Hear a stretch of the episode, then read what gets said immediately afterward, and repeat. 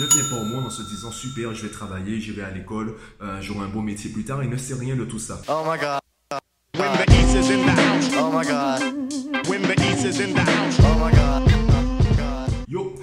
On va parler de deux situations qui sont assez similaires dans la manière de les corriger. Première situation, c'est l'élève qui se contente de faire uniquement ce que les professeurs lui donnent. Il n'essaie pas d'en savoir plus, il ne fait pas de recherche, il ne, lit même pas de livres. La deuxième situation, c'est l'élève qui avait de très bonnes notes au collège et arrivé au lycée, s'est écroulé. Ses notes ont vraiment chuté. Alors, comment corriger ces deux situations?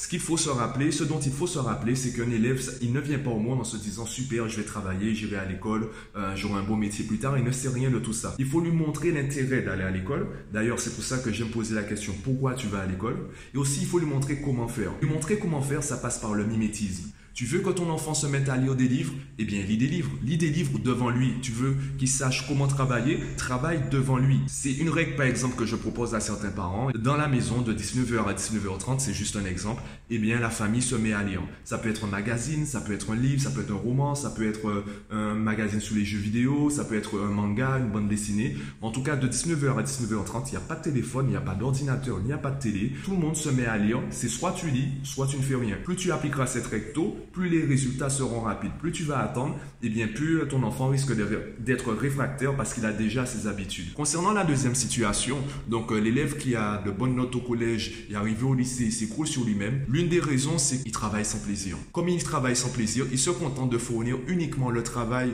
qu'il estime nécessaire pour avoir une bonne note. Et c'est tout le contraire. Il y a deux types de premiers de la classe. Il y a le faux premier de la classe. Le faux premier de la classe, c'est celui qui carbure, qui travaille à 150% de ses capacités.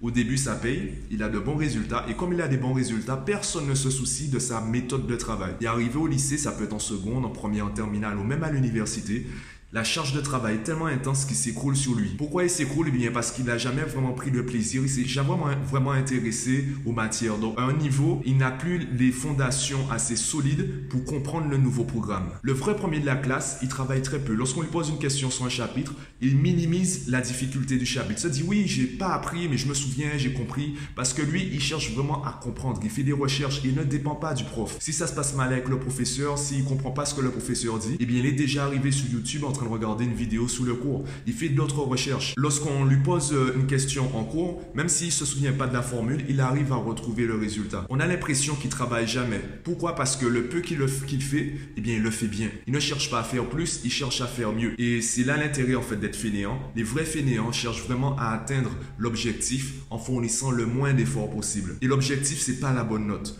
L'objectif, c'est d'avoir le niveau pour avoir une bonne note. Pense à ça, toi qui regardes cette vidéo. Si tu es parent, si tu as des enfants, si tu veux qu'il euh, progresse, si tu veux que ton enfant se mette à lire, ben lis devant lui. Travaille par mimétisme. Tu veux que son niveau reste le même. Si tu veux qu'il ait de bonnes notes, parle niveau, ne parle pas note. Je vois des, parents qui demandent à leurs enfants ou qui viennent me montrer carrément les bulletins. Moi, les bulletins, ils m'intéressent pas. Ce qui m'intéresse, c'est comment l'enfant travaille. Parce que les notes, c'est les notes de hier. Si tu passes une évaluation lundi alors que tu as commencé le chapitre vendredi, il se peut que tu n'aies pas une bonne note. Est-ce que ça veut dire que tu es nul dans ce chapitre-là? Non, c'est juste dire que tu n'avais pas assez de temps pour te préparer. Donc, ne me parle pas de ta note. Parle-moi de ton niveau. Parle-moi de toi. Parle-moi de ta façon de travailler. Et moi, je vais te montrer comment progresser. C'est ainsi que je travaille. Les notes, pour moi, c'est juste une conséquence du niveau. C'est pas très représentatif. Il y a beaucoup d'élèves, énormément d'élèves qui obtiennent des notes qui ne sont pas représentatifs de leur niveau. Si tu regardes cette vidéo, ben si tu es encore là devant cette vidéo, lâche un petit j'aime sur la vidéo, dis-moi en commentaire ce que tu en penses et moi je te dis à bientôt.